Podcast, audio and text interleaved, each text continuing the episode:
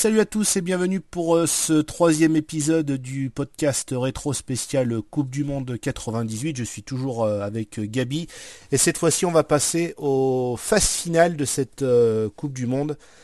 Et on va commencer tout de suite avec Italie-Norvège, la première affiche de, cette, de ces huitièmes de finale. Alors Italie-Norvège, bah, tu te rappelles un petit peu de ce match, Gabi Ouais, c'est un match qui se déroulait à, à Marseille. Ouais. Grosse chaleur. Grosse chaleur, ouais, ouais, ouais. Un stade plein, toujours comme mmh. d'habitude. Euh, c'est une Italie en fait qui joue contre une équipe de Norvège euh, très défensive qui s'est qualifiée grâce à sa victoire euh, contre le Brésil justement à Marseille même.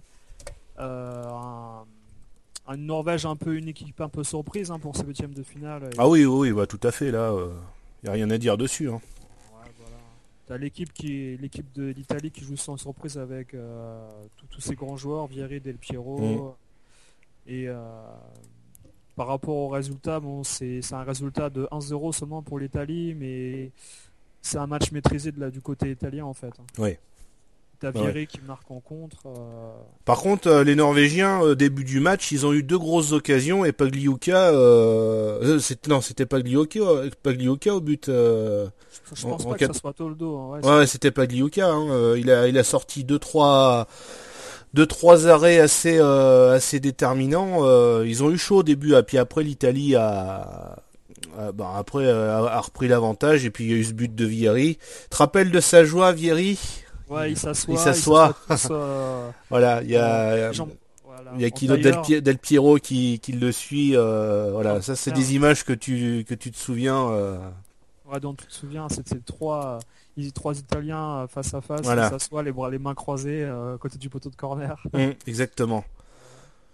Voilà, bon, on peut pas. Qu'est-ce qu'on peut dire de plus sur ce match euh, Pas grand-chose. L'Italie après qui a, qui a fait son, son match. on va dire que l'Italie pour ce match-là, ils savent que ils veulent aller plus loin de toute manière. Donc ils, vont, vont pas chercher à mettre plus de buts. Ils, mm. gardent, le score, ils marquent très tôt dans le match à la 18e minute. Et, voilà, euh, exactement. Ils, gèrent, ils gèrent le reste du match euh, en espérant pas se faire euh, égaliser pour aller aux prolongations. ils y arrivent et ils gèrent, ils gèrent physiquement leur équipe, on va dire. Ouais, exactement.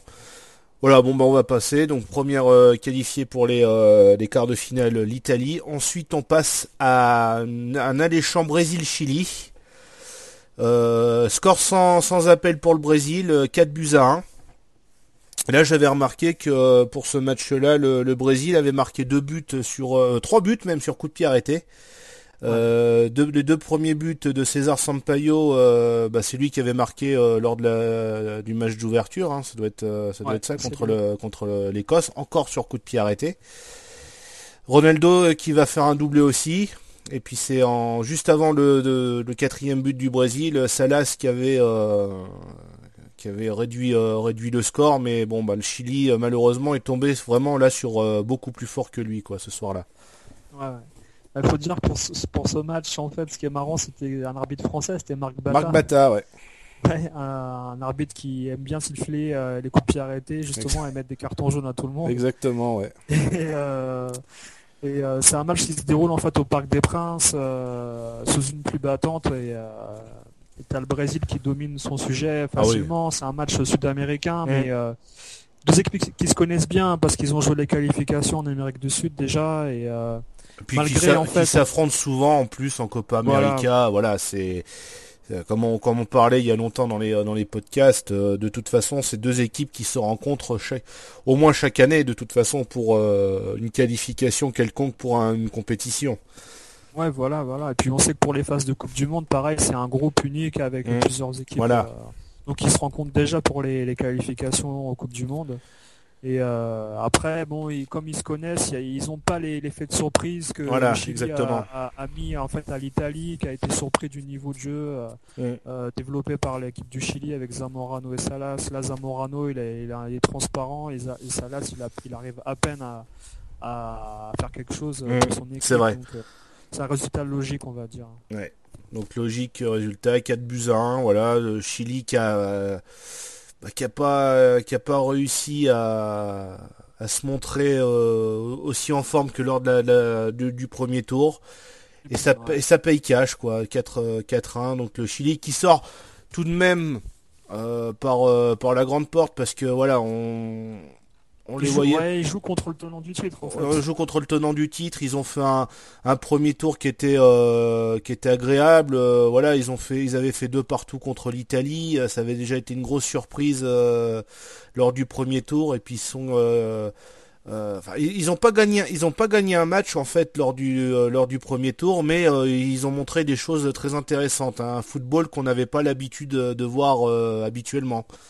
Ouais, ouais, ouais. Bah, c'est une équipe qui développe du jeu qui ferme pas, comme la Norvège par exemple. Voilà, puis ça nous a permis de découvrir, de découvrir euh, Marcelo Salas. Euh, il y avait euh, Juan Pablo Reyes aussi, le défenseur là qui s'est éteint les cheveux en rouge en plus pour l'occasion des huitièmes de finale, qui jouera à Auxerre bah, la saison qui arrive là juste après cette Coupe du Monde.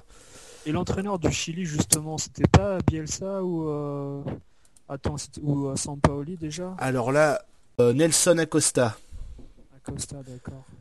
Euh, alors aucune idée de son, son parcours. Euh, il a joué, euh, oui, si j'ai son parcours de footballeur, il a, il a joué principalement en Uruguay et en au Chili.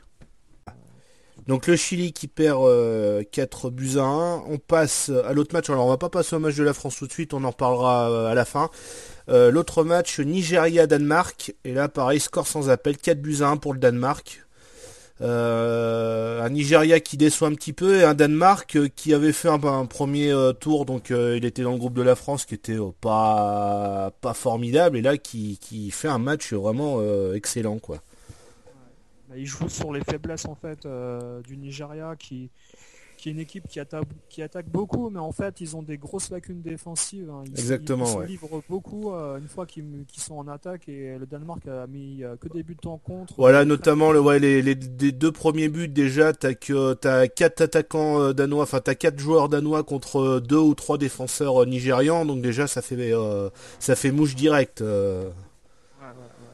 Et pareil là, c'est sous temps de pluie que se déroule le match. le match Brésil, euh, Chili et euh, bah, de toute façon, c'est euh, c'était à Saint-Denis que ça s'est joué, au Stade de France et au Parc des Princes, Brésil-Chili. Donc voilà, c'est. C'était sur région parisienne. Ouais. Et non, c'était c'était un beau match, hein, mais le, Nigeria s'est fait balayer alors que c'était plus ou moins des prétendants aux quarts de finale. Ben, moi, je me souviens d'être à fond pour le Nigeria et quand j'ai vu déjà 2 à 0 euh, au bout de, 13 minutes de jeu, j'ai dit c'est mort quoi. J'étais j'étais déçu quoi. Je, je j'aimais pas cette équipe de Danemark. Pourtant, c'est une, belle équipe avec les frères Lodrup. Euh, voilà, il y a, y, a des, y a des très bons joueurs dedans. Et euh, je me souviens du troisième but aussi là sur un un contre, euh, une nouvelle fois un contre mauvais dégagement de, la défense nigériane. Et puis là tu as une louche d'un joueur je me rappelle plus qui c'est qui fait cette louche là et puis c'est c'est Sand qui reprend directement ce ballon voilà super. Le troisième but est, très très beau quoi. Non là voilà. Ouais, juste après la mi-temps, et là, bon, bah, il n'y a pas photo, quoi. Le Danemark a vraiment été plus fort et qui a vraiment euh, montré un, qui a fait une très très bonne prestation, parce que tu sais, tu peux gagner 4 à 1, et puis, euh, euh, le match, il est pas forcément beau à voir. Là, le Danemark a fait vraiment des bonnes phases de jeu, c'était vraiment agréable ce match, en fait. Ah ouais, c'était un super match, hein. niveau attaque, engagement, intensité, c'était un, vrai spectacle. Mm. Bon, c'est vrai que t'attendais un peu plus aussi du Nigeria parce que voilà, en 94, ils avaient fait une très belle Coupe du Monde. En 96, les JO, ils les avaient remportés. Donc t'avais à peu près les mêmes euh, les mêmes joueurs que pour, enfin t'avais les mêmes joueurs que pour les euh, que pour les JO, mais euh, voilà, c'était ils sont tombés aussi contre plus fort qu'eux quoi. Puis malheureusement leur gardien dont, je sais plus long. Peter Rofai. Peter C'est vraiment pas un bon gardien. Hein. Non, il relâchait tout. Voilà, euh, au lieu de mettre dégager du point, il essayait de capter les ballons, mais il savait pas les capter. Exactement. Euh, malheureusement, euh, ils sont pris un ou deux buts dans, durant le match. ah bah il relâche, voilà. Sur, bah, le premier but déjà, je crois qu'il relâche, il relâche le ballon. c'est Moller qui, qui marque. voilà, enfin c'est non, non, non, le premier but, c'est pas ça. Mais il y a un début, un début euh, dans la. Le deuxième, il y a un coup franc en fait. Ouais, c'est le coup franc. Ce coup franc de Brian Lodrup qui est, qui est vraiment formidable. Et je crois que c'est le dernier but. Elveg, ça doit être celui-là où il y a eu un relâchement du gardien. Euh, voilà, bon, le 4 1, c'est le score est. Euh, c'est plié et puis et puis voilà quoi. De toute façon, ils auraient pas pu faire, ils auraient pas pu revenir le Nigeria de toute façon. Non mais c'est vrai que le Danemark a déployé un jeu magnifique. Mmh, hein. c'est vrai. Ça va, on va voir dans les cartes finales qui vont donner du fil à retordre au Brésil. Exactement, exactement. Voilà, donc victoire du Danemark 4 buts 1 et qui est qualifié pour les quarts de finale. Ensuite, on passe à Allemagne-Mexique et victoire des Allemands 2 buts 1, mais que ce fut dur pour ces Allemands qui commencent déjà à montrer des signes euh, inquiétants euh, de fatigue et puis euh, qui l'Allemagne qui est sur malheureusement sur le déclin à, ce moment-là. Le Mexique qui ouvre le score à la 47e minute par Hernandez et non, non, euh, en fait, c'est. Euh, ils un, un penalty, je crois. Ils ont un penalty, mais il le manque ou quelque chose. Ouais, je crois que ça doit être ça, mais c'est qu'en fait, euh, c'est euh, dans la surface. il élimine deux, deux, joueurs, je crois, et puis il vient, il vient marquer. Donc il marque à la 47e minute, et quoi, quelques minutes plus tard, le Mexique aurait même pu marquer un deuxième but. Et c'est une frappe qui, en fait, c'est Kopke qui détourne le ballon sur, sur le poteau. Et là, je pense qu'à 2-0, le match était plié. Euh, il aurait été plié, hein, de toute façon. Mm. Mais bon, euh, l'Allemagne qui retrouve euh, un petit peu le sourire à la 75e minute avec Klinsmann. alors c'est un but assez chanceux quand même.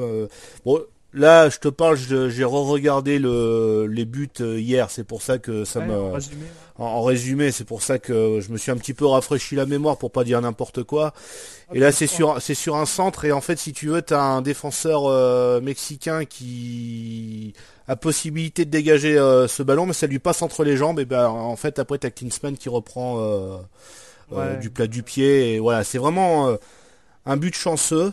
Et à la voilà avec l'expérience, voilà. Bon, Klinsmann, voilà, c'est quand même un joueur d'expérience. Euh, ces ballons, ces ballons-là, il les rate euh, rarement, quoi. Et ensuite, 86e minute, c'est Birov de, la tête, bizarrement. son, geste fétiche. celui-là, il n'y a rien à dire. Il est vraiment beau parce que c'est une tête euh, un peu lobée. de toute façon, Campos, déjà, qui était pas bien grand, on en avait parlé lors du podcast précédent. Déjà qui était pas bien, voilà, euh, déjà 1,68, ouais, hein, déjà qui était pas bien grand, euh, il se fait lober euh, sur la tête de Birov. Au, mieux, il y aurait eu un partout, je pense. Enfin, au, pire, il y aurait eu un partout. au mieux pour le Mexique, ils auraient pu gagner largement. Enfin, ils auraient pu gagner ce match-là, mais bon, c'est l'Allemagne qui passe. Mais l'Allemagne, c'est pas glorieux. C'est pas glorieux. c'est pas une Allemagne qui a qui, qui fait plaisir à voir. Là, tu sens qu'il y a, qu'il y a une cassure et puis que euh, cette équipe est sur le déclin. Et puis bon, il y a, beaucoup de joueurs euh, qui ont passé la trentaine aussi. Hein. mis à part euh, Birov et Klinsmann, tout le reste, c'est, on va dire, physiquement, c'est pas au point. Non. Et, puis tu vois quand même leur signe de joie à la fin du match d'avoir battu que le Mexique, je veux dire, entre guillemets. Ils, ont vraiment souffert, quoi. Hein. Mm. C'est pas rassurant pour la suite. Hein. C'est sûr, c'est sûr. C'est vrai que euh, bon, on a vu une très belle équipe de Mexique. Pareil, c'est une petite surprise. Euh, c'est une petite surprise aussi, cette équipe du Mexique. Ils ont quand même des, euh, très bons joueurs. Et c'est à ce match-là qu'il y a eu ce fameux coup du crapaud, là, le saut du crapaud de, de Blanco. Ouais, ouais, ouais. Ah côté gauche, là, je le vois bien ma tête. ils en avaient, euh, je me souviens pendant plus d'un mois, ils avaient remontré cette, euh, ce geste technique. Euh, qui est rien de spectaculaire. Non, hein. c'est banal, c'est banal, mais bon, il a réussi à passer de, de défenseurs comme ça, quoi. C'est, c'était osé, quoi. C'était le genre de geste qu'on faisait dans les cours d'école. Voilà, voilà, exactement. De football, quoi. tu fais ça en futsal ou je sais pas, dans les trucs comme ça pour t'amuser, quoi. C'est pour ça que ça a surpris un peu des, des professionnels allemands européens mm. qui, sont dit mais qu'est-ce qu'il fait? C'est sûr. Donc victoire euh, peu convaincante de l'Allemagne euh, contre le, Mexique. Ensuite, euh, match suivant, le Pays-Bas qui va rencontrer la Yougoslavie. Et victoire des Pays-Bas contre cette équipe yougoslave, 2 buts à 1. Vraiment dans les toutes dernières minutes. avec une frappe de Davids juste à l'entrée de la surface. Une frappe Ouais, une frappe de loin, quoi. C'est vite joué avec David. Frappe de David, but But de David qui marque et qui qualifie la Hollande But d'Edgar David, quelle joie pour lui et pour tous les Hollandais dans ces arrêts de jeu de ce match. La Hollande qui va se qualifier pour les quarts de finale le but d'Edgar Davids. Je ne veux pas être toujours empêcheur de tourner en rond, mais je crois qu'il y a hors-jeu de position sur le tir d'un joueur, joueur, hollandais qui masque le gardien. Mais bon, il paraît qu'il y a un ralenti. Pareil, le Pays-Bas qui a un petit peu peiné quand même euh, sur ce match-là. Mais euh, tu vois, celui-là, j'ai j'ai plus trop de souvenirs, je t'avouerai. Ah, c'était un beau match hein, parce que il se, déroulait déjà à Toulouse en fait, mm. euh, en, en, en, fin de, fin de journée. Ah non, c'était à 21h le match. Ouais, il faisait, il faisait, il faisait vraiment beau hein, par rapport au Voilà, ouais, le, le, soleil était pas encore couché quoi. Voilà, au mauvais temps en fait euh, qu'on a eu euh, durant les matchs de euh, sur la région parisienne le jour d'avant. En mm. fait, c'est vraiment plaisant de voir un match en fait avec du soleil. ce stade de Toulouse qui était pour, enfin, il était beau ce stade de Toulouse. Euh... Bah, il était, on va dire, il était adapté euh, jusqu'au huitième de finale. Après, bon, euh, une fois qu'il y a des grosses équipes, vaut mieux qu'il y ait plus de public. Hein. Voilà, c'est sûr. Et quand même, c'était un stade euh, limite plus grand que celui de Saint-Etienne. Ouais, 30, 35 000 à peu près, je crois, un truc comme ça. ça et puis ce qui, était intéressant à Toulouse, c'est que le public était près du, terrain, euh, derrière les, virages en fait. Mmh, c'est sûr. Et ça, donnait une atmosphère euh, superbe pour ce match de, entre les Pays-Bas et la Yougoslavie. L'Yougoslavie mmh. euh, qui, ouais, qui est pas passé loin de se qualifier. Hein, bah, ça aurait été au moins jusqu'aux prolongations, quoi. une minute de, enfin, il restait quoi, même pas une minute de jeu. Et tu as, cette frappe de Davids qui, vient un petit peu, bah, qui, qui, qui stoppe les, les, euh, les espoirs euh, yougoslaves euh, d'une enfin d'une prolongation. Parce qu'après qualification c'était peut-être pas forcément sûr mais voilà. T'as un, but de refuser aussi pour une faute juste avant la, fin du match aussi de, des Pays-Bas qui ont, qui ont pas mal d'occasions avec Bergkamp et euh, Bergkamp qui marque en plus le premier but. Un but à la Bergkamp. ouais. Bergkamp qui est vraiment dans un, une grande coupe grande compétition une grande coupe du monde il fait hein. Euh, et, puis ouais, de la frappe de David euh, côté gauche euh, à ras terre qui passe à travers tous les défenseurs, en fait un peu comme celle mm. de Viltorn mais beaucoup plus loin. Un peu plus loin, ouais, c'est exact. Ouais, bah, c'est ouais, ça, ouais, c'est un peu ce but. il a eu raison, il sa chance. et, un David sans lunettes à l'époque. Ouais, ouais, ouais. Mais ça fait drôle hein, de le revoir, de le voir sans, sans lunettes pour ceux qui l'ont connu avec euh, les lunettes euh, spéciales pour euh, pour ces matchs. il jouait avant sans, sans lunettes et c'est vrai que ça fait drôle de voir les yeux qui il avait raconté justement que il avait eu une opération en fait et il, il, avait des lentilles mm. et en fait le fait ça comment dire le fait qu'il se sente à l'aise avec les lunettes ça lui donnait un style pour se démarquer sur le terrain et puis son sponsor lui avait demandé s'il voulait les garder en fait et finalement il a gardé les lunettes alors qu'il n'en avait plus besoin en fait. c'est clair.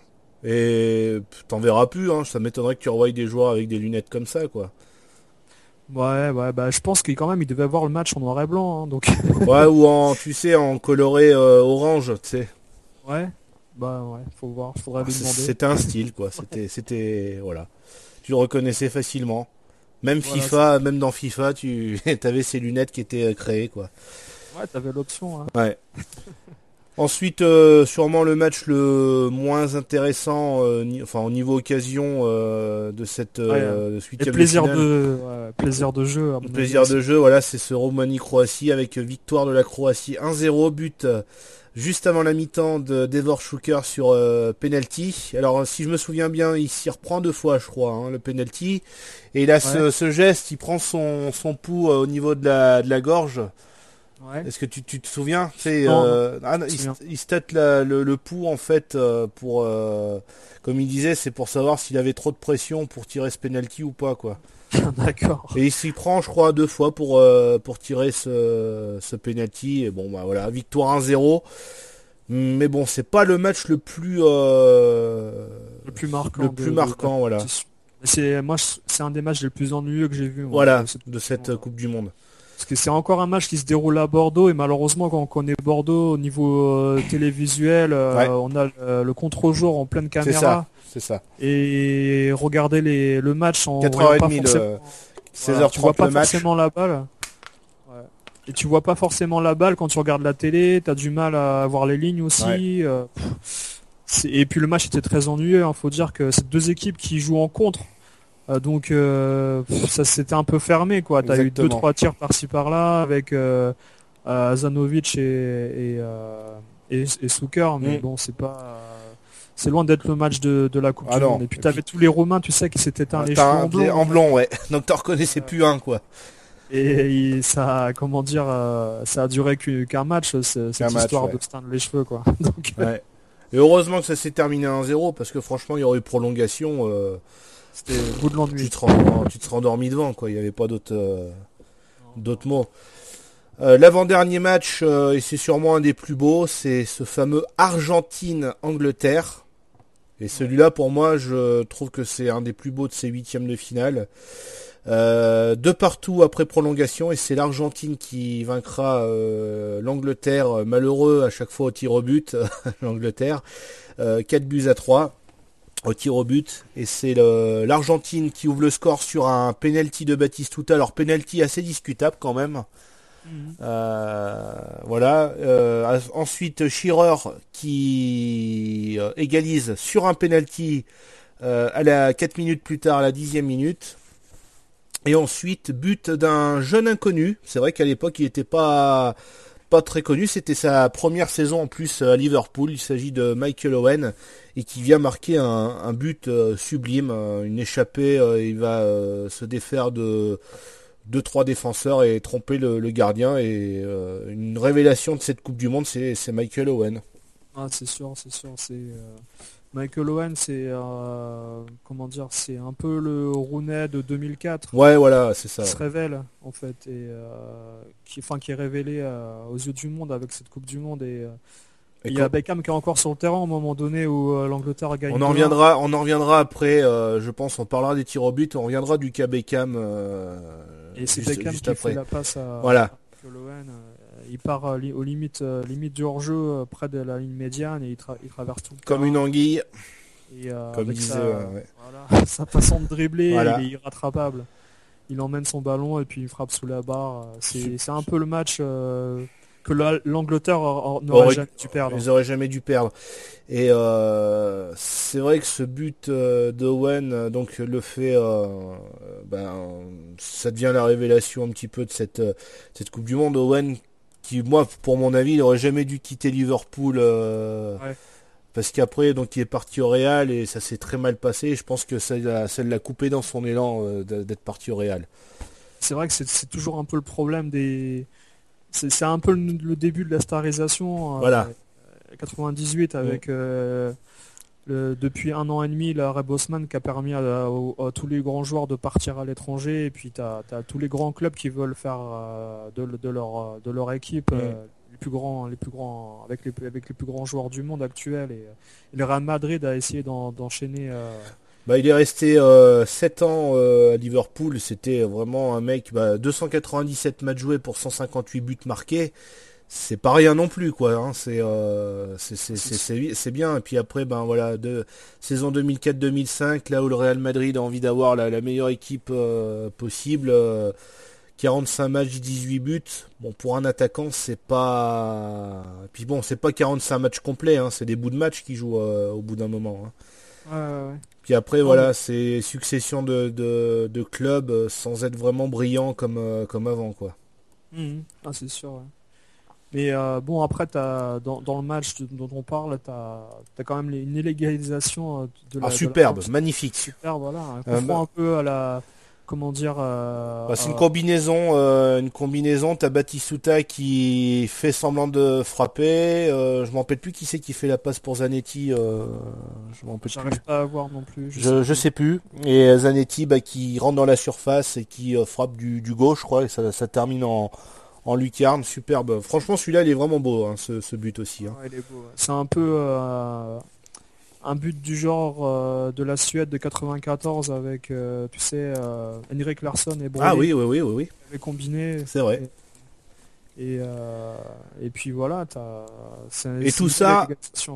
Tout ça en première période. Donc déjà, à la 45e minute de jeu, tu avais déjà deux partout. C'était vraiment un, un beau spectacle. Un stade Geoffroy Guichard. Ah, Véron, plein. Véron, Véron qui fait la. Vérone, ouais, voilà. Euh, un stade Geoffroy Guichard euh, blindé, euh, une belle ambiance. franchement, c'est vraiment une condition idéale pour un, match exceptionnel. À deux partout, tu te dis, ouais, mais ça va être génial. La seconde période, elle va être, elle va être sensationnelle. Et malheureusement, euh, deuxième période, euh, aucun but de marqué. Alors, s'il y avait, euh, je me souviens, Campbell qui avait marqué sur un, je me rappelle plus si c'est un coup franc sur corner, il avait marqué de la tête, et là on siffle une faute. Et en regardant les, les en regardant le, ralenti, franchement c'est sévère la faute. Hein. Vraiment, si tu as l'occasion de revoir la vidéo, en entier parce que je peux, tu peux trouver le match en entier. Hein. Je trouve que euh, c'est sévère hein, la faute. Euh, normalement, elle méritait de, de, gagner l'équipe d'Angleterre. Malheureusement, tu vois, là, je suis en train de revoir euh, l'action de, Beckham qui arrive juste, à, juste avant ou après le but de Campbell. Ouais. Et en fait, cet arbitre-là, c'est un des arbitres qui a été. Nielsen. Ouais, qui a été impliqué dans les, dans des scandales. de la Juve, dans les affaires de la Juve. Mm des, matchs achetés en Coupe d'Europe. Donc euh, tu peux te poser des questions. C'est clair. Donc tir au but, euh, l'Angleterre qui va louper. Euh, alors d'abord l'Argentine va louper avec Crespo, mais marquera tous ses tous ses tirs au but ensuite. Et malheureusement, Ince et Beatty pour l'Angleterre, qui tombera face à un très beau, très bon Roa. C'était le gardien Carlos Roa. Carlos Roa qui arrêtera les deux les deux pénalties et donc victoire de l'Argentine. Mais on va revenir sur quand même le fait du match parce que euh, malgré ces magnifiques buts qu'il y a eu euh, celui de Owen et de Zanetti, il y a eu le fait de match à quoi euh, quelques secondes après le après le début du match de, la seconde période, enfin quelques secondes non, mais peut-être deux minutes après le le début de la seconde période, David Beckham qui se fait expulser suite à un geste d'énervement. Il reçoit un ballon, il y a Diego Simeone qui, qui fonce sur lui, il tombe par terre et là euh, Beckham qui euh, euh, par terre donne un, coup de un coup de pied dans le dans la jambe de, de Simeone qui bien sûr en rajoute. Parce que bon, largement parce que bah, je veux dire, par rapport à sa position, Beckham qui est allongé. Bah, euh, il tape du talon, en fait, il tape du talon sur euh, l'arrière du genou. Alors c'est sûr que si tu donnes un vrai coup de pied dedans, tu, tu, ton, ton, ta jambe elle plie. Mais là, c'était pas non plus un coup euh, qui aurait pu le, blesser ou vraiment le faire tomber comme ça. Mais bon, il, en rajoute. force, c'est une force latérale. Il y a voilà. aucune intention de faire mal. c'est pas. Alors, il y a aucune intention de faire mal, mais malheureusement, il y a le geste quand même, donc c'est sanctionnable. Et il le fait en face de l'arbitre. Il le fait en face de l'arbitre qui voit tout. Il va donner un carton jaune à d'abord à Simeone. Et là, tu t'attends à ce qu'il donne un, un jaune euh, pareil à, Beckham. Et là, il sort de carton rouge. Parce que Simone, quand même, euh, le geste qu'il fait juste avant, c'est un coup de genou dans le dos, coup de genou dans le dos, et après il l'a appuyé avec sa main sur, voilà, donc, Pour moi, c'était plus Simone qui avait le qui avait le rouge et Beckham. il faut en mettre un parce qu'à aucun moment je trouve qu'il faut mettre un rouge à qui que ce soit là. Mais, euh, Ouais, voilà, ouais, c'est vrai. Bon, il y a geste, il y a geste dangereux. Un rappel à l'ordre avec un carton, ça aurait été suffisant, mais bon, malheureusement, ça s'est passé autrement. Et euh, à cause de ça, euh, ensuite euh, toute l'Angleterre qui va être contre contre Beckham et les jours qui vont suivre, ça va être un gros enfer pour Beckham qui va rentrer en Angleterre et qui va recevoir des, des menaces, de, enfin des insultes, menaces de mort et puis dans certains stades, je me rappelle plus quel stade ils avaient fait un comme comme ce qu'il y a eu pour pour Mathieu Valbuena l'année dernière quand il y a eu Marseille-Lyon un, joueur pendu euh, à l'effigie de Beckham. Euh, ça aurait été euh, qui bah en fait les supporters disent que c'est que si l'Angleterre a perdu c'est à cause de Beckham. Bon je trouve que c'est ça va loin quand même. Ça va loin quand même parce que c'est pas le seul c'est pas le seul responsable c'est pas le seul responsable et pour moi le responsable c'est un petit peu l'arbitre arbitre qui, qui a soit soit soit voulu faire trop de zèle, soit autre chose. C'est possible. Et j'ose pas penser autre chose. Mais la face, si vous regardez le ralenti, la façon dont il demande à Beckham de se lever, il sait déjà qu'il va mettre. Ah bah oui, de toute façon. Et déjà, il a la main derrière la poche. Alors bon, il a son carton jaune euh, peut-être, mais il doit pas. Normalement, le carton rouge, tu l'as toujours derrière la poche. J'ai, enfin, pour moi, pour perso, j'étais arbitre pour les jeunes. Et comme on m'avait dit, le carton jaune, tu le mets devant euh, ta poche de devant, comme ça, c'est ce que tu sors le plus souvent. Et ton carton rouge, tu, le mets derrière ton short, comme ça, au moins, t'es sûr de, de, pas te tromper.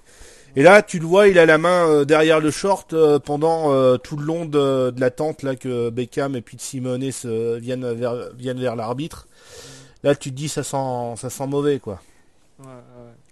Mais bon, c'est c'est un fait de jeu comme C'est un fait de jeu. Qui, se fait, qui se fait exclure euh, contre l'Arabie Saoudite. Voilà. Euh, c'est des c'est le genre de choses en fait qu'on n'a pas pardonné aux grands joueurs Non. en fait. Je Non. pense que par exemple, si c'est un joueur comme Candela euh, qui se fait exclure contre l'Afrique du Sud ou, ou un joueur comme euh, je sais pas moi euh, Le Sceau euh, Oui. ou euh, voilà, Mm. On- je sais pas si on réagit pareil là. C'est parce qu'on on demande tellement des grands joueurs de qualifier l'équipe et en Voilà. plus de pas faire d'erreur, la pression elle doit être énorme donc. Surtout Beckham en plus, donc à l'époque il sortait avec, euh, bah, c'est toujours sa femme maintenant, hein, avec euh, une des Spice Girls. Alors c'était devenu un personnage people, euh, ouais. c'était devenu un personnage people. Donc malheureusement les personnages people ils sont soit adulés, soit détestés à fond. Et puis on aime les détester. Bah, on aime les détester, voilà, surtout, surtout en Angleterre, de toute façon, euh, déjà avec tous les euh, leurs euh, journaux à scandale euh, qui qui arrêtent pas de publier des photos des fois qui sont complètement sorties de leur contexte. Ah, bien sûr. c'est hein. pas fait pour pour apprécier la, la personne. Hein. Cantona, il en sait quelque chose, hein, de toute façon, malheureusement. hein. Ouais. Voilà, donc euh, grosse désillusion pour euh, cette équipe d'Angleterre. Et comme je disais, c'est un petit peu de la faute de l'arbitre parce que si, si- de toute façon, ceux qui écoutent euh, ce, ce podcast, je vous invite à franchement à regarder. euh, vous trouverez facilement Argentine-Angleterre de 98. Déjà, vous regardez le penalty de Batistuta, il est très dis- enfin que Batistuta met, il est très discutable. Euh, le but euh, que marque euh, euh, Sol Campbell, euh, normalement, il est valable.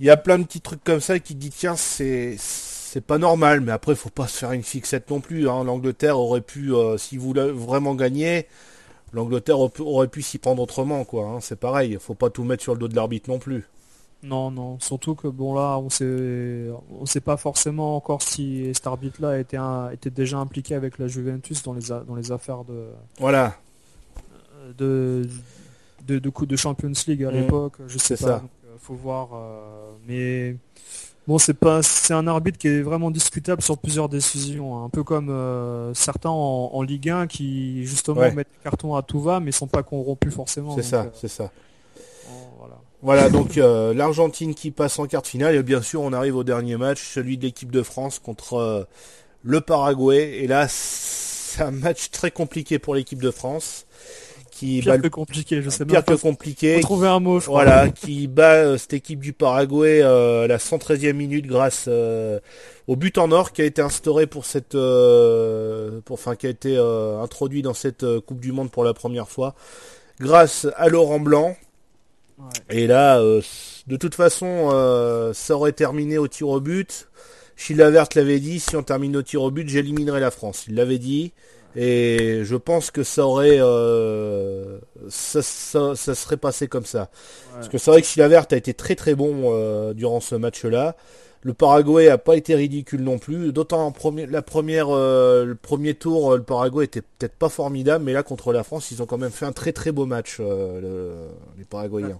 Ce qui est dommage, c'est qu'ils se seraient qualifiés en faisant de la défense à 10 derrière, quoi. Voilà. Ils ont eu pratiquement zéro occasion, voire une seule, je crois, en Une ou, prolongation. ouais, une ou deux, ouais, mais qui était pas non Et- plus, euh, enfin c'était pas inquiétant. hein. Et d'un autre côté, euh, la, la France, si elle se fait éliminer là, elle peut s'en prendre quand même. hein, Ah oui, oui, oui. Combien de fois Thierry Henry se retrouvait devant le gardien, il veut mettre des plats du pied, Voilà. euh, pla- les placer en lucarne, au lieu d'essayer de, de cadrer sa balle. euh, Très aigué qui rate. Enfin, il y a eu énormément d'occasions gâchées, quoi. C'était euh, Zidane qui est pas là non plus, qui est sur le banc, parce qu'il faut savoir que voilà. Bah, il avait pris euh, deux matchs, Il a pris deux matchs. de donc il suite. a pas joué contre il, le. a pris un, euh, il a pris un match en fait, je crois, non? Ah non, bah, il a pris deux matchs parce qu'il avait le Danemark, voilà. le Danemark, le premier euh, match et, voilà. contre le Paraguay, il joue pas et je pense que ça a été euh, assez préjudiciable pour la France. Ouais, ouais, ouais. Et euh, bon, voilà, t'as as, un milieu créatif qui disparaît, et puis la France qui va jouer en possession de balle, mais en, passe, en faisant une espèce de, de passe à 10 devant les, les 16 mètres de- du Paraguay. Ouais. Et à aucun moment, ils arrivent à trouver une bonne position de tir pour marquer. Et euh, t'as quand même euh, des, des sacrées occasions avec Trezeguet et, euh, Ouais. et Henry, mais malheureusement, t'as Thierry Henry qui, qui se Bah, qui qui tord la, tord la cheville à un Ouais. moment donné, et il, a la- le, il doit sortir. il est obligé de sortir. Ouais. Et, euh, et je sais pas si c'est une des peut-être une des raisons que que la France a dû changer sa façon de jouer et puis euh, je crois qu'il sort avant, il, il doit sortir avant le, avant les prolongations ouais normalement. ouais il sort avant ouais, parce que c'est ce qu'on peut voir dans les yeux dans les bleus Ouais. parce que t'as- tu le vois sur le banc, dans les vestiaires en fait. Et puis regarde le match des vestiaires du coup. Mm. sur la télé. Ouais. Il n'ose même pas retourner, retourner en tribune regarder le match. T'imagines, enfin ça doit être, ça doit être dur. Déjà pour Zidane, c'était horrible pour lui de regarder le match du banc. Euh, surtout si tu là, si toi tu te blesses, c'est, horrible aussi parce que voilà, tu, tu, te dis j'ai eu énormément d'occasions, d'occasions, j'ai pas réussi à, en planter une. Euh, si on perd, c'est presque de ma faute quoi. Et tu vois là, euh, sincèrement, hein, je me souviens, c'est un des, on va dire, c'est le premier match de la Coupe du Monde avec la France pour lequel en fait les Français ont commencé à à vraiment avoir de la sympathie pour cette équipe-là et euh, de l'engouement en fait. Exactement. Parce qu'en match de groupe, euh, si tu veux, les gros scores ont fait que tout le monde s'est dit ouais c'est normal. C'était facile, euh, voilà. C'est pas trop dur. Mais en fait, le fait que ça soit tellement dur à ce match-là et que c'est du, ça, on a dû passer par les prolongations, il y a eu un engouement qui s'est créé de façon pas explosive, mais toute la France a, été derrière cette équipe-là durant ce match-là et jusqu'à la fin de la Coupe du Monde. Moi, j'ai ressenti ça, quoi. Ouais, ouais. Mais on a eu chaud jusqu'au bout, quoi. Je crois que le, ce but de Laurent Blanc, euh, ça, ça, a libéré, euh, ah ça, a libéré tout le monde. Et puis bon, euh, ce match il passait sur TF1, puis tu as ce fameux commentaire de, de, Thierry Roland. Le... Djorkaeff. Négociant, vient chercher à piquer le ballon. Pires.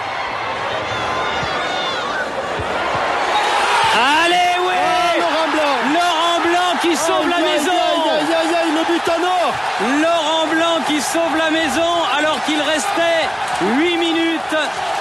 Tout, le Paraguay est écroulé dans la surface de réparation.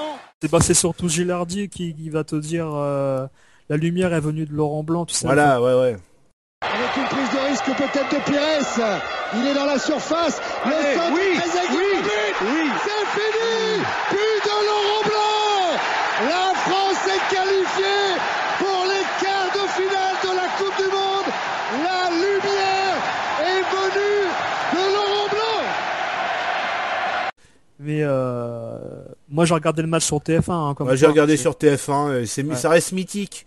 Ça reste mythique ces commentaires de, de Thierry Roland, surtout pour cette Coupe du Monde, parce que pareil, eux, ben ils, ils sont ils sont chauvins comme euh, comme nous hein, de toute façon hein, les, les comment ils bah, étaient aussi contents que nous que la France se gagne de toute façon c'est normal tu, te souviens les commentaires à la fin du match pendant les prolongations c'était allez allez allez. Il y avait plus aucun commentaire c'était euh, bon, c'était bon et maintenant c'est bon on le met celui-là. Et puis là après bah, le but de Laurent Blanc là c'est l'explosion de joie et t'as des moments où il parle pas tellement c'est tendu c'est mais bah, ce match-là, on aurait pu. De toute façon, tir au but, je suis pas sûr qu'on passait. De toute façon, hein, c'est. Bah, tout le monde l'a dit. Hein, tu sentais que c'était des guerriers. Hein, T'avais ah ouais. qui avait remonté toute l'équipe mm. à l'entrée du des, prolongations dans les dans les couloirs euh, du vestiaire. C'était impressionnant. Hein, c'était des guerriers. aucun n'aurait lâché. Ils, ils auraient tout fait. Moi, je compare, je compare pas ça, à, tu sais, à, Marseille-Belgrade de 91, mais presque. Hein. C'est une équipe euh, soudée le Paraguay avec moins de talent que, Belgrade, mm. mais ils vont tout faire pour euh, pour ne pas perdre et aller euh, gagner aux prolongations et aux tirs au but parce qu'ils savent que techniquement ils sont largement plus moins forts que la France. C'est vrai. Mais ils ont joué avec les Corones, quoi, le Paraguay. Hein. Mais après, c'est le genre d'équipe, tu vois, qui élimine le gros, mais en quart de finale, ils se font sortir 4-5-0, quoi. Ils se font défoncer par l'Italie, de toute façon. Mais c'est ça, hein, euh, ils éliminent. Pour eux, de toute façon, ça aurait été une Coupe du Monde réussie. Ils ont réussi à éliminer le, pays hôte.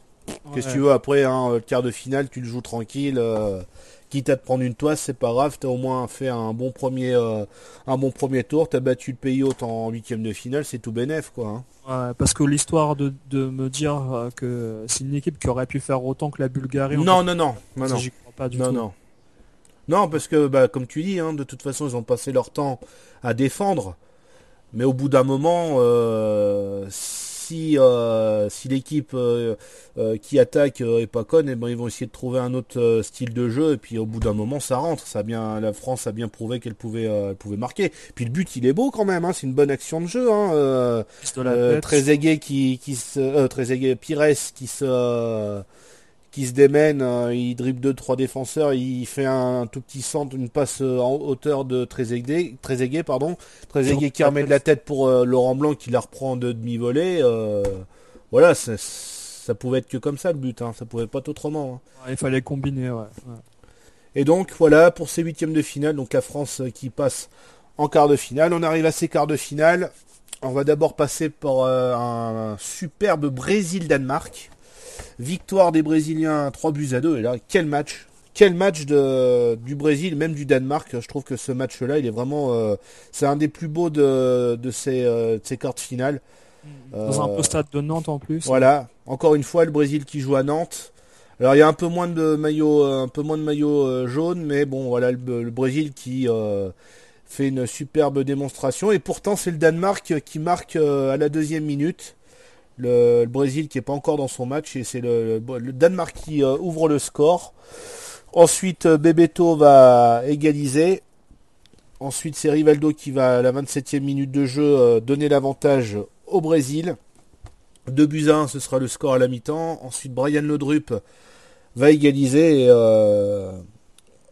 te rappelles de ce but Juste derrière encore, ouais. Te rappelles de ce but avec le retourné complètement loupé de, Roberto Carlos. Il veut essayer de, de dégager, de dégager ce ballon. Il tente une, une reprise acrobatique, mais euh, il s'est complètement loupé. Euh, euh, c'est Brian Lodrup qui reprend ce ballon un petit peu de demi-volée. Euh, ah, c'est le genre de truc qui fait plaisir aux attaquants. Ça. Ah ouais, non mais c'est clair, c'est clair. Tu vois le défenseur qui, d'une façon arrogante, veut, voilà. te targuer en faisant un retourné un peu. et tu te dis complètement foiré. c'est clair. Il sait pas ce que je vais faire avec la balle encore. Et euh, ensuite, enfin, malheureusement ou heureusement pour le Brésil, euh, pour ceux qui sont pour le Danemark, malheureusement, euh, Rivaldo qui marquera la 60e minute de jeu et qui donnera la victoire au Brésil. Mais là, on aura vu un, sacré match quand même. Hein. Ouais, c'est un des plus beaux matchs, comme tu dis, hein, de la Coupe du Monde. Hein. À, l'opposé des de Roumanie, Croatie. de toute façon, tu pouvais, tu pouvais pas faire pire, de toute façon. De toute façon, je veux dire, t'as as, des artistes sur le terrain. T'as T'as as Bebeto, Rivaldo, Ronaldo et l'autre côté t'as Lodrup et euh, Thomas Elveg. Euh, il y a, y, a, y a, de la créativité. C'est euh, c'était vraiment un des matchs les plus plaisants à voir, même à re-regarder aujourd'hui. Ah ouais, tu peux le re-regarder aujourd'hui, c'est toujours aussi plaisant quoi. Hein. Stade plein, une, une, une, soirée parfaite où il faisait bon euh, pour jouer au foot euh, voilà quoi. Franchement il y a, toutes les conditions pour que ce soit un beau match quoi. Ouais puis t'es un, un peu triste que le Danemark soit, soit fait sortir parce que il, déployait euh, du beau jeu ah bah ils ont moi je trouve qu'ils avaient beaucoup mieux joué que le Brésil ce soir là de toute façon. Moi je trouve je trouve qu'ils méritaient beaucoup mieux de passer que le, que le Brésil. Ça aurait été une sacrée surprise aussi là hein ils auraient pu se faire sortir le Brésil, hein, parce que mm. je pense que sans Rivaldo qui fait deux, deux frappes de loin, hein. voilà, deux frappes de loin, mm. comme il faisait à Barcelone à l'époque, euh, où il joue tout seul un peu. C'est un peu ça que moi je reprochais à Rivaldo à l'époque. Trop perso. Euh, voilà, il, a eu le Ballon d'Or, mais euh, pour moi, c'était un joueur qui jouait tout seul. Il avait la balle, et ben non, je vais pas faire de passe, il est à 30 mètres et le mec il tire. Bah, la, plupart, la plupart de ses buts sont super beaux, mais euh, c'est parce que voilà, c'est des actions où il est tout seul, il frappe de loin, euh, il fait des reprises acrobatiques de super loin, euh, ça marche, mais bah, parce que voilà, il, va pas essayer de la passer à l'attaquant, il va préférer y aller tout seul, quoi. C'est ça le j'ai largement préféré un joueur comme Bebeto au Brésil qui lui arrivait à, faire des plats du ah pied à la surface. qui préférait, voilà, qui préférait des fois. Euh, il finissait des actions collectives. Voilà, exactement, ouais. Bah, ce premier, d'ailleurs, euh, l'égalisation, c'est sur une action collective. Il lobe, euh, fait une balle piquée sur euh, sur Schmeichel. ce le premier but, il, est beau du Brésil aussi, marqué par Bebeto. Ah ouais, c'est un beau but, ouais, Et donc, le Brésil qui bat le Danemark 3 buts à 2. On passe à Pays-Bas-Argentine. Autre beau match. Elle se jouait au Vélodrome sous un soleil de, plomb. Et donc victoire des, euh, des Pays-Bas, ouverture du score de, de verte Euh, ça doit être sur une tête, je pense, sur un centre euh, repris de la tête. Je me rappelle plus. Ce, non, c'est non, c'est contre le Brésil qui marque de la tête. Je me rappelle plus de ce but-là. Je sais que Lopez il va se retrouver. il y a pour l'égalisation argentine, Lopez qui est. ils sont trois attaquants argentins contre deux. oui, ils partent en contre. Ils partent en contre et en fait il va se retrouver face euh, c'est Van der Sar au but, je crois. Euh, face à Van der Sar, et là, tu, il essaye, euh, je sais pas s'il tente une feinte et trucs comme ça, mais il voit que Van der Sar a les jambes euh, un peu écartées, il va marquer le but euh, en passant le ballon entre les jambes. il est comique ce but. Ouais, c'est bizarre, hein, tu, ça fait un peu comme dans FIFA quand tu essayes de vouloir faire une feinte, là, tu vois le joueur qui bouge, mais c'est ça, hein, t'as l'impression qu'en fait il a, il a raté sa, son lobe ou sa pichenette et en fait, il écrase son tir et finalement ça passe entre les jambes. Ça dure, ça dure une éternité en fait cette action parce que au moins ça dure trois secondes. Tu dis tiens attends qu'est-ce qu'il va faire? Il va tenter un petit lob, il va tenter une pichenette, il va essayer de de faire un crochet pour euh, pour l'éliminer et puis bon tu vois qu'il arrive à passer le ballon entre les jambes. Très astucieux comme but, hein. c'est euh, un joli but quand même quoi, mais c'est euh, faut oser, faut oser. faut oser quoi parce que s'il aurait attendu deux secondes de plus, il se faisait piquer le ballon et c'était fini quoi. Je, je, suis même pas sûr, tu vois, que des joueurs comme Inzaghi auraient tenté ce genre de choses. Mm. Donc euh, après, après Claudio Lopez, un joueur du FC, Valence à l'époque déjà, je pense. Ouais. Et euh, je pense qu'il sait ce qu'il sait, il sait, il sait ce qu'il fait, donc. Euh, voilà. Je pense que c'est un but qu'il a vraiment voulu, quoi. non, mais c'est un but qu'il a voulu, mais c'est que bon, il a eu quand même 3, secondes où c'était de l'hésitation. Ouais, ouais, ouais, exactement. Et donc on s'approche encore une fois un, but partout, 89e minute, et là Bergkamp qui, qui marque un nouveau but euh, vraiment mais exceptionnel celui-là. Le Batistuta est rentré un tout petit peu trop vite, mais il avait bien vu quand même. Euh... Bergkamp. pour le contrôle, pour le contrôle, Bergkamp pour la fin pour la victoire finale des Pays-Bas. Une minute avant la fin du temps réglementaire, Bergkamp rentre dans l'histoire et permet aux Pays-Bas de mener 2-1 quel but celui-là, franchement, c'est un de mes préférés de cette Coupe du Monde. Un enchaînement du pied droit. un but à la Bergkamp, hein, de toute façon. Hein. Arsenal, il en mettait tous les. Voilà, il en mettait il en mettait à chaque fois, mais c'est un but euh, vraiment exceptionnel. Avec Anelka, à cette époque-là, avec Arsenal, euh, moi je regardais souvent l'équipe du dimanche et j'avais l'occasion de voir. Euh, J'adorais ce joueur, moi. Je l'aimais bien ce joueur, moi. Bergkamp. C'était un super joueur. C'était un hein, super joueur, ouais. C'est un joueur, je veux, dire, il a jamais mis un but euh, anecdotique à, chaque fois. Tu te rappelles ce, but contre Newcastle avec, euh, je l'avais, j'avais réussi à le, faire une fois quand, quand je jouais au foot, ma modeste carrière de footballeur, j'avais réussi à marquer un petit peu un but comme lui. Tu sais, il met son, son pied euh, un petit peu sur le côté, il y a le ballon qui, passe sur le côté du défenseur faudrait que. il, fait un, il fait un grand pont en fait, mais sans toucher la balle. Voilà, sans toucher la balle, il fait juste un tout petit extérieur du pied. Il y a le ballon qui passe sur ce côté de son pied, ça, ça passe à côté du défenseur, il récupère le ballon et euh, ce but-là, il est, formidable. il y a celui-là aussi. Moi, je confonds avec un autre. Il y a un autre où il touche pas la balle, il fait un grand pont et il marque. Ah oui, oui, oui, il y a celui-là aussi. Et, et celui dont tu parles, qui est super beau aussi. Contre Newcastle, c'est Arsenal Newcastle. Il se la lève en fait ah avec l'effet, la balle revient et.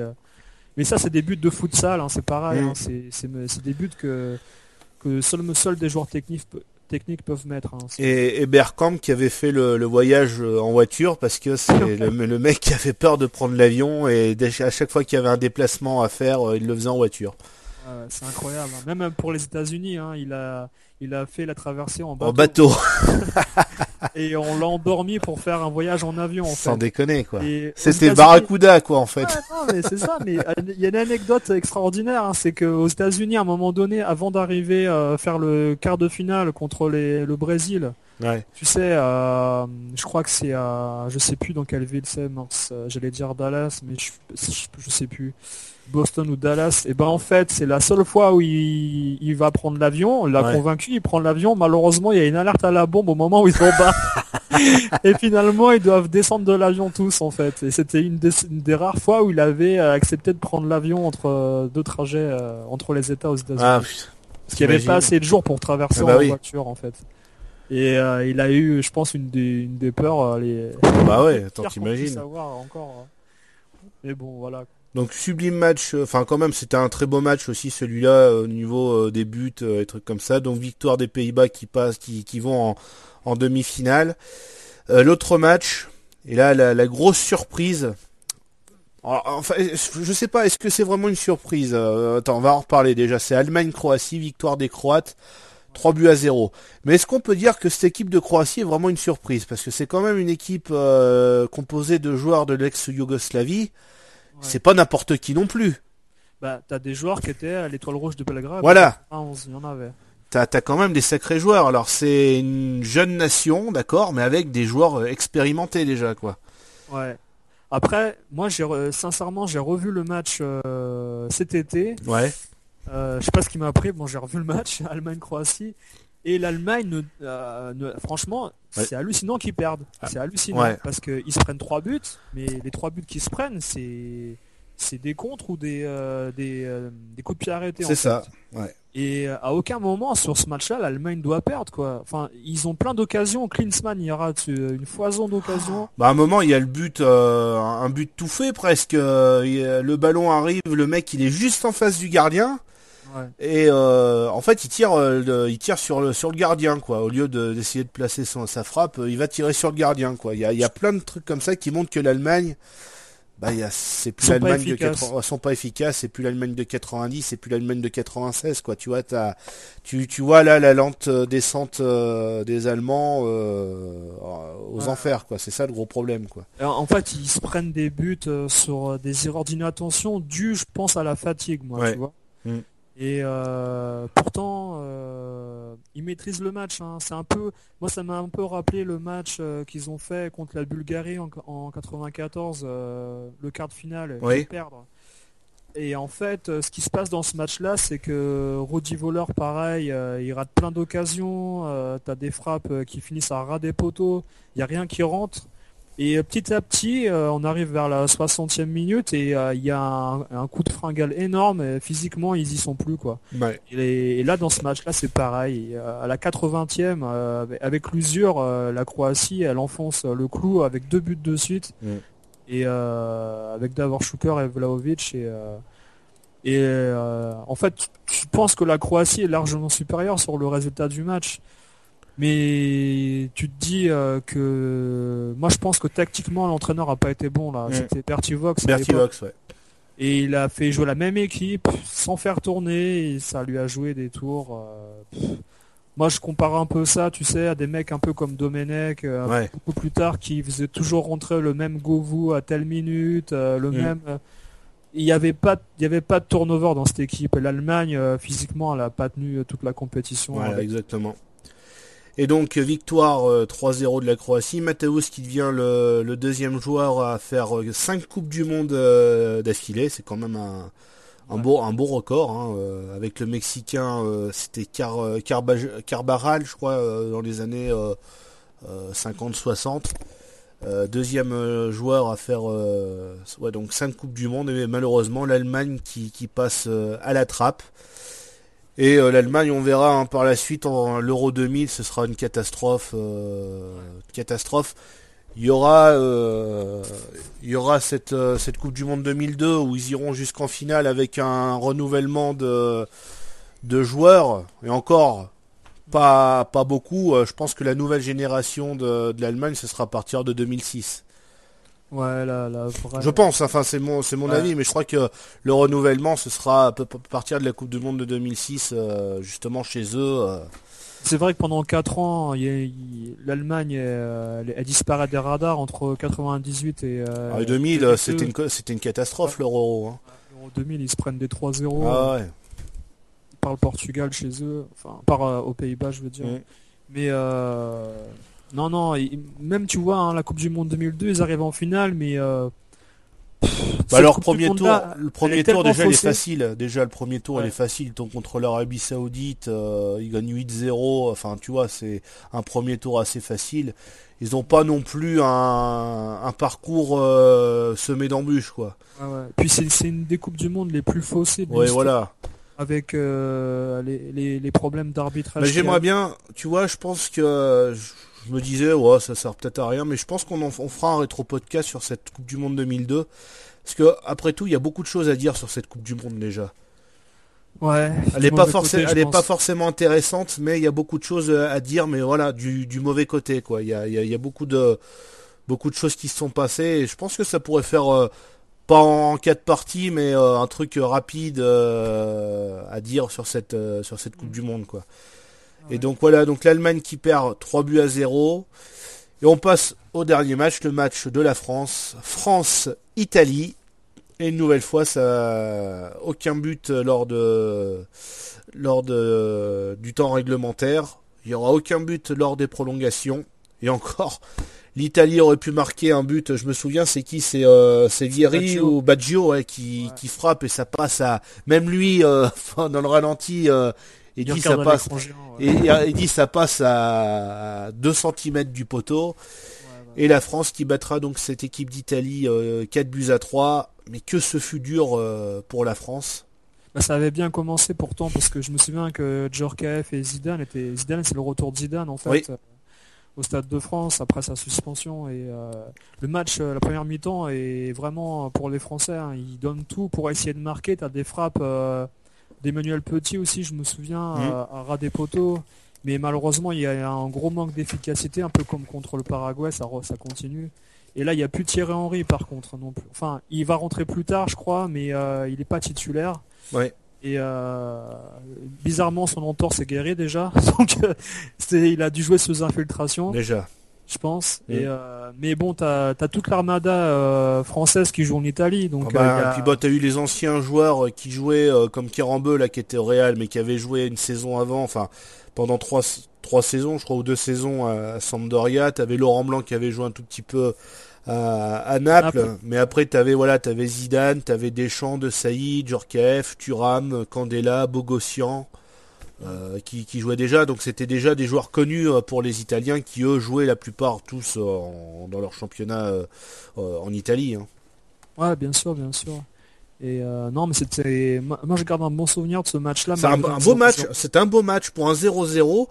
C'est pas forcément que t'es un 0-0, euh, c'est pas forcément que c'est un mauvais match. Là, c'était un match agréable. Il y a eu beaucoup d'occasions. Bon, ça c'est pas, il y a pas eu de, il y a pas eu de but, mais ça pouvait basculer d'un côté ou d'un autre, mais plus du côté italien quand même. Euh, ça aurait pu basculer. en fin de match, Moi, ce que j'ai trouvé dommage, c'est que l'Italie a entamé le match euh, de façon très légère. Ouais un peu comme euh, la finale 2006 en fait, tu sais, ils n'ont pas forcément tout donné au début du match. Euh, peut-être c'est pour la fraîcheur physique, ils étaient un peu, euh, peut-être qu'ils ont voulu garder des forces pour le, reste du match, mais ils, se sont laissés dominer par les Français et en fait, ils attendaient un peu les prolongations. moi, j'ai trouvé dommage de pas voir Vieri, de pas voir Del Piero à son niveau, quoi. Et, Roberto Baggio à la fin du match, il a fait deux trois petits trucs, mais on lui demandait pas forcément de, se trouver en pointe à Baggio, c'était plus au milieu de terrain. Euh, bah, c'était un bon match. Hein. Moi, je pense que euh, à ce moment-là, de toute façon, si la France ou l'Italie se qualifiaient, il n'y avait pas de honte à ce que l'un ou l'autre perde. Hein. Voilà, exactement. 50-50, hein, vraiment. Euh. C'est vrai. Et donc, on arrive à ce, moment fatidique des des tirs au but. donc Zidane va marquer le sien, ensuite Roberto Baggio va répondre à, Zidane. Et là, gros, grosse première frayeur pour l'équipe de France. Big Chen Lizarazu qui loupe euh, son penalty. C'est vrai qu'à ce moment-là, tu te dis merde. Aïe aïe aïe, ça, ça commence mal. Euh, T'en as beaucoup qui vont euh, un peu se rappeler de 82. Bon, ça n'a rien à voir, mais 82 euh, où t'avais même Brésil contre le Brésil en 86, hein, toujours l'équipe de France lors des tirs au but, ça n'a jamais été vraiment facile. Puis ça surtout 96 aussi où la France avait perdu au tir au but encore une fois. Et là tu dis Big Chen Telizarazu qui loupe un, un, tir au but, tu dis ça ça sent mauvais. Et puis bon bah juste après Albertini lui va louper son son penalty. Ce qui est marrant en fait, tu sais, c'est c'est Lizarazu qui avait révélé, qui, qui s'était dit après avoir raté, mais qu'est-ce qui t'a appris d'aller tirer un penalty? Tu ne tires jamais. bah voilà, c'est ça. Tu tires un tous les 10 ans. Qu'est-ce qui t'a appris d'aller tirer? Et euh, au moment où, euh, Barthez le croise pour échanger la position, mm. euh, au moment où il va affronter Albertini, Barthez dit à Lizarazu T'inquiète pas, je vais l'arrêter. Et, du coup, c'est ce qui se passe. Mais c'est vrai que Lizarazu, quand tu pense bien. Euh, attends, mais ouais, mais il y a pas eu, ils ont jamais. Enfin, est-ce qu'il y a eu des tirs au but après pour l'équipe de France euh... je crois que Lizarazu, il a tiré un penalty en qualif euh, de le de l'Euro 96 contre l'Israël à Caen. Non, il avait marqué. Non, non, il avait marqué sur. Euh, il avait marqué dans le jeu, ouais. Non, d'accord. Bon, donc tu vois, je m'en souviens même pas d'avoir vu tirer un penalty. En fait. Non, c'est vrai que c'est c'est bizarre. Ensuite, Trezeguet va marquer, Costa Curta va égaliser, Thierry Henry va marquer Christian Vieri va égaliser. Ensuite, Laurent Blanc pour le 4-3. Et la dernière dernier tireur c'est Di Biagio et malheureusement pour Di Biagio, heureusement pour la France, Di Biagio qui frappe sur la barre et la France est qualifiée pour les demi-finales. Et là encore, euh, alors déjà que le, huitième de finale était très vraiment sous tension, mais c'était euh, insupportable cette attente du but. Là, c'est encore plus euh, insoutenable. c'était en plein après-midi. En plein après-midi en plus. Il y avait plein de monde aux Champs-Élysées, à Paris. Tu avais du monde aussi à l'hôtel de ville à Paris. Enfin, dans tous les lieux parisiens, c'était rempli. En province, c'était rempli sur les places municipales, pareil et euh, un match qui dure quand même quand même deux heures et demie avec une prolongation. Ah ouais, qui dure super longtemps. Et, je me souviens, je me souviens de, ouais bah voilà, c'est ce que j'allais dire. Candela qui, euh, tu le vois donc pendant euh, le, bah, le, pendant les yeux dans les bleus, mais je pense que on l'avait même on l'avait vu avant avant que la cassette euh, à l'époque elle sorte, parce qu'on savait pas vraiment que c'était une cassette euh, les yeux dans les bleus au début. Hein. On savait pas qu'il y a quelqu'un qui filmait euh, les bleus. Bah, c'est sur Canal Plus en avant-première. Voilà. Et peut-être un mois ou deux mois après la Coupe du Voilà. Et il disait c'est bon, lui il va le louper, on a gagné.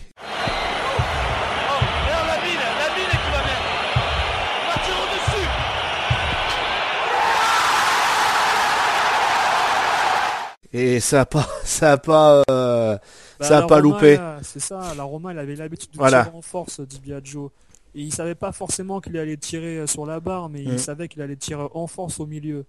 Et il a même pas cadré donc euh, tant mieux ouais tant mieux. Et donc la France qui se qualifie pour les pour les demi-finales et c'est à partir de de France-Italie, même un petit peu avant que ça commençait à chanter la chanson de Gloria Gaynor, c'était Vincent Candela aussi qui avait commencé à la, elle a chanté comme ça à l'entraînement. Euh... Heureusement qu'il nous a pas sorti euh, Banana Split de Léo, Le petit hein, bonhomme en mousse ou le hein.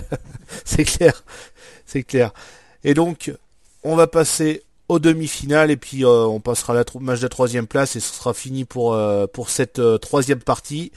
Donc première demi-finale, le Brésil contre les Pays-Bas. Il y aura un partout euh, jusqu'au temps réglementaire et le Brésil qui gagnera 4 buts à 2 au tir au but. Ouverture du score à la 46e minute de jeu. Alors soit euh, même pas 20 secondes euh, après l'engagement l'engagement de, de, la seconde période, c'est Rivaldo, c'est ça qui passe pour, pour Ronaldo. Avec son pied gauche. Avec son pied gauche, voilà, Ronaldo qui, va marquer après en éliminant euh, Cocu, je crois. Et euh, voilà, donc 1-0 pour le Brésil. On se dirige vers une victoire euh, brésilienne, mais à la 87e minute de jeu, c'est Kluivert qui vient égaliser d'une d'une tête rageuse. Superbe. Ouais, superbe but. Hein. C'est vrai que là, on pouvait pas pouvait pas mieux faire sa, tête de toute façon. Une tête piquée, je crois. oui, ça va être une tête piquée. Oui, c'est une tête piquée, ouais, je crois. Hein. Ouais, sûrement. C'est euh, non, c'était Zidane qui avait marqué d'une tête piquée, mais euh... non, non, je crois pas. Je crois qu'elle passe, euh, elle passe sous la sous la barre. Euh. D'accord. J'ai plus j'ai plus les images en tête, mais bon, c'est pas c'est pas grave. On sait qu'il marque de la tête. Donc aucun but après en prolongation et c'est le Brésil qui va gagner 4 buts à 2 au tir au but. Cocu et Ronald Debourg louperont leur leur penalty et ça fera une nouvelle fois le, le Brésil ira en, en finale. Ouais, c'est un, un des, des, joueurs maudits au, tir au but. Hein. C'est vrai, c'est vrai. il continue. Hein. L'Euro 2000, L'Euro 2000, il, le loupera, ouais. Et euh, malheureusement, euh, je veux dire, euh, ça, ça, ça, clôt un peu une génération après l'Euro 2000. Mm. Les Pays-Bas vont disparaître avec cette génération-là, mais c'est une génération hein, qui aurait dû gagner quelque chose pour moi. Parce que par rapport à d'autres équipes, enfin malheureusement, malheureusement et heureusement pour nous, la France était supérieure en Europe à, cette époque. Oui.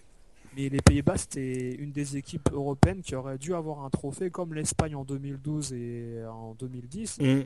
Au même titre, euh, je veux dire, les Pays-Bas, c'était une équipe magnifique et les voir, euh, les voir se faire éliminer. Et voilà, ils sont toujours éliminés, euh, ils sont toujours éliminés au tir au but, quoi. Il y a toujours toujours le, le, le, truc qui va clore leurs espoirs, c'est les tirs au but parce que voilà, ils arriveront jamais jusqu'au bout quoi. c'est triste parce que tu as, quand même le Brésil qui à chaque fois, à chaque fois passe. Mais euh, tu te demandes comment ils sont arrivés à passer en fait. c'est vrai. Parce qu'ils se prennent tellement de d'actions. ils, se prennent des buts à chaque à chaque fois presque. Hein. Voilà, voilà. Et c'est bon après il faut un vainqueur, mais le match pour la troisième place au Parc des Princes contre la Croatie, ils vont c'est passé. Ils ah bah ils vont, ils vont pas, ils ont, ils ont pas envie de le jouer de toute façon. On va, on va en venir de toute façon. Et le, le bah, la deuxième demi-finale, ça se joue au Stade de France et c'est France Croatie. Euh, l'équipe de France qui va bien jouer les 20 premières minutes et après euh, mythique engueulade à la mi-temps de d'Aimé euh, justement à cause de ça. Et donc la Croatie qui, qui va ensuite dominer la, première période et qui marquera la 46e minute de jeu pas longtemps après le, le coup d'envoi grâce à, Davor Schuker. Et alors qu'ils euh, sont encore en train de montrer le, but de Schuker, au moment où le où ils ont fini de montrer le but, tu vois Thuram prendre le ballon et qui frappe et qui marque. Et là, tu te dis Thuram qui marque, c'est c'est euh, c'est improbable. Voilà. C'est un peu comme euh, un petit peu comme Jean-François Domergue en 84, le mec il a jamais marqué un but de sa vie en équipe de France et là c'est c'est rêvé quoi. C'est Thuram, il marque à la 47e minute, une, minute après euh, le but de, de Schuker, il vient égaliser. Euh, voilà, donc premier but, superbe but, hein, frappe de frappe en dehors de la surface. Le deuxième, ouais, magnifique. Euh, ouais, ouais, parce que le premier, c'est un tacle, un tacle du bout du pied. Voilà, c'est ça. ouais. Conclu par un jeu en triangle, avant, après un jeu en triangle, je veux dire. Et c'est sur l'engagement hein, qui marque le de l'égalisation là, juste comme tu dis. Et euh, tu penses jamais en fait que que la France a égalisé. Tu crois que c'est un autre ralenti qui t'ont mis bah, Moi, voilà. J'avais cette sensation. Je me dis mais pourquoi il, il montre un autre but? Qu'est-ce que c'est Alors moi, je t'avouerai, euh, ce match-là, euh, je l'ai pas vu parce que à l'époque j'étais en, colonie de vacances. J'avais 13 ans, donc je l'avais écouté à la radio et j'avais pas vu les buts et je me souviens d'avoir justement revu ce match après je l'avais enregistré et euh, j'avais euh, vu le but de Schuker. Bon, j'ai dit allez c'est bon, je vais accélérer. J'ai pas trop envie de voir ce but-là. Putain, je regardais, mais je fais il est où ce but de Turam là euh... ah, Tu risquais pas de le voir. Bah, tu risquais pas de le voir parce qu'en fait, il était vraiment juste après la, la fin de la diffusion du du, euh, du ralenti de Schuker, quoi. Directement, Turam qui qui égalise. Là, tu te dis waouh, c'est bizarre comme comme entame de match de seconde période. Et permet donc à d'abord Schuker de recevoir un ballon à nord et l'attaquant du Real Madrid du coup de pied sans difficulté trouve le chemin du but français. Espérons qu'ils vont digérer rapidement ce but, les Français, qu'ils vont repartir à l'assaut.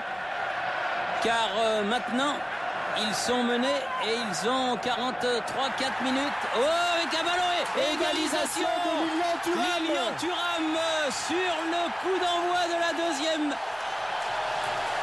partie de cette euh, première, de deuxième période. Égalisation de Thuram juste, juste après oh, le but. Euh, que d'émotion Alors que vous étiez en train de dire qu'il ne faudrait pas tarder. mais c'est typique hein, des équipes euh, de l'ancienne Yougoslavie. un gros manque de rigueur sur des phases défensives et bah, trop trop trop euphorique après leur leur premier but il y a une déconcentration et euh, voilà, ça, ils ont réussi, la France a réussi à marquer tout de suite. Et euh, en plus, Deschamps qui avait euh, qui avait dit à la mi-temps, il faut il faut monter tous, qu'on monte tous ensemble, qu'on qu'on descende pas comme ça, faut tous qu'on monte ensemble et vous verrez ça ça marchera. Et c'est vrai qu'il a eu raison parce que la preuve, Thuram a, marqué le but. Et Thuram qui fera un truc inimaginable, qui va marquer un doublé. Zidane. Mais l'instinct du buteur est toujours là. Transversal, Thuram. Superbe amorti, superbe contrôle. Là, il faut venir l'aider, lui proposer des solutions. Il est passé, nouvelle frappe. Oh et but oh, Et but de oh, Thuram Le doublé extraordinaire frappe à l'entrée des 16 mètres 50. Oh, deuxième but extraordinaire de Lilian oh Il n'en avait pas marqué, mais il en met deux d'un seul coup lors de cette demi-finale du mondial. Le but là est vraiment, euh, vraiment superbe. Frappe enroulée.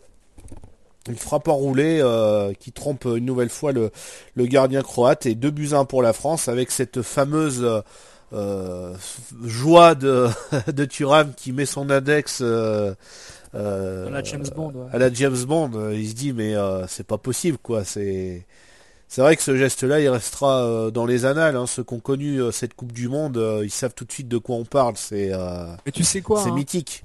Tu, sais, à l'Emirates Stadium en Angleterre, tu as Thierry Henry avec avec son geste euh, de buteur euh, devant le stade. Ouais. Et moi, j'aurais adoré, par exemple, qu'au Stade de France, il te fasse euh, une ou deux statues avec, des moments mythiques de Coupe du Monde. Ah mais bon, tu sais, en France, on n'a pas la même culture. On n'a pas la même culture footballistique. On en parle assez avec Retroplay. De, de, cette culture en France, on n'a pas cette culture malheureusement. On, on, fera pas de statut de de deux joueurs mythiques ou de ceux qu'on. Peut-être que lui a pas voulu non plus après. Hein. c'est possible, c'est possible. Euh, ce qui est encore plus impossible, c'est que leur l'idée euh, leur soit venue quoi. Je pense que ça c'est encore plus improbable. Ah ouais, non mais c'est sûr, c'est sûr. ça aurait été beau hein, parce que tu sais, il n'y a pas de je sais même pas s'il existe un musée mémorial comme ça, un peu sur France 90. Ah non, mais non Mais le, le, les, des musées du foot, est-ce que tu en as beaucoup en France à part Saint-Étienne? Ce qui a fait son musée. il y a à Lyon, hein, même, à Lyon, ils ont eu sept titres les gars et je pense. Ouais. Euh, à Marseille, c'est vraiment le mini musée que tu peux aller voir, mais vraiment tout petit avec juste les coupes que tu vois dans le. Euh, alors je sais pas, je suis pas allé au nouveau stade, alors je sais pas si maintenant ils ont fait un nouveau truc, mais je, sais, qu'à l'époque. Marseille, il y avait quelque chose. Euh, c'était c'était dans la, boutique officielle du club, juste à côté du stade, que tu pouvais voir la, Ligue des Champions et trucs comme ça. Mais sinon, moi Saint-Étienne, j'y étais allé en 2012. il y avait, il était sur le point d'être terminé. J'ai pas eu la chance de le voir, mais ils allaient faire le le, musée, mais en France, on n'a pas cette culture. Et pourtant, pourquoi on n'aurait pas le droit d'avoir un, musée Chaque club aurait, pourrait avoir un musée. Même le, club qui n'a pas forcément gagné quelque chose, mais ils ont toujours eu des, euh, parcours euh, peut-être atypiques euh, dans les Coupes de France. Ils ont eu des joueurs emblématiques, même pas forcément les plus, les plus connus, mais bon, je comprends pas pourquoi on n'a pas cette culture de...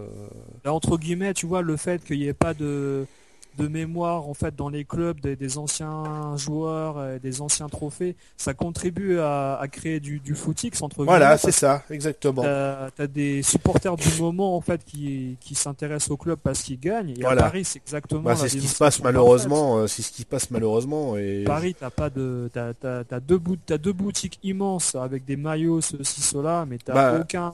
t'as vu, euh, as vu ce qui s'est passé euh, justement l'autre fois pour Marseille-Bordeaux là, les, les ultras qui avaient euh, placarder des affiches euh, au mur en disant euh, vos vêtements, enfin les supporters de, du Bayern. non, attends, c'est quoi qu'ils avaient mis? C'était maillot du Bayern. De Dortmund, de Chelsea, c'est bien beau, mais c'est apporté dans leur stade. Il n'y a aucun support. vous, vous êtes supporter de l'OM, alors portez des, des habits de l'OM et venez supporter l'OM.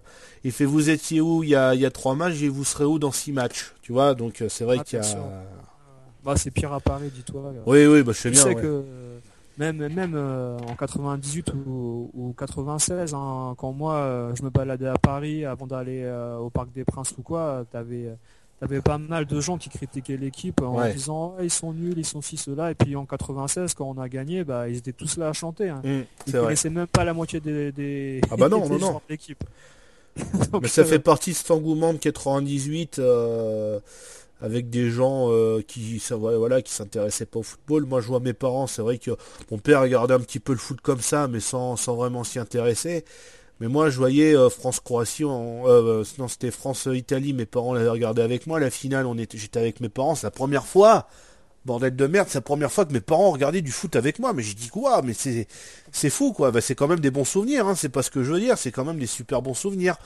Mais ça intéressait n'importe qui et malheureusement après c'était un peu dans l'extrême parce que certains euh, connaissaient rien et osaient euh, donner leur culture footballistique qui était limitée à, rien du tout quoi.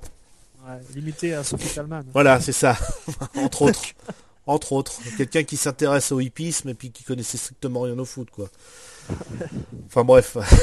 Et donc la France, euh, la France qui mène 2-1 à la 69e minute de jeu, qu'aurait pu euh, dans les toutes dernières minutes se faire rejoindre?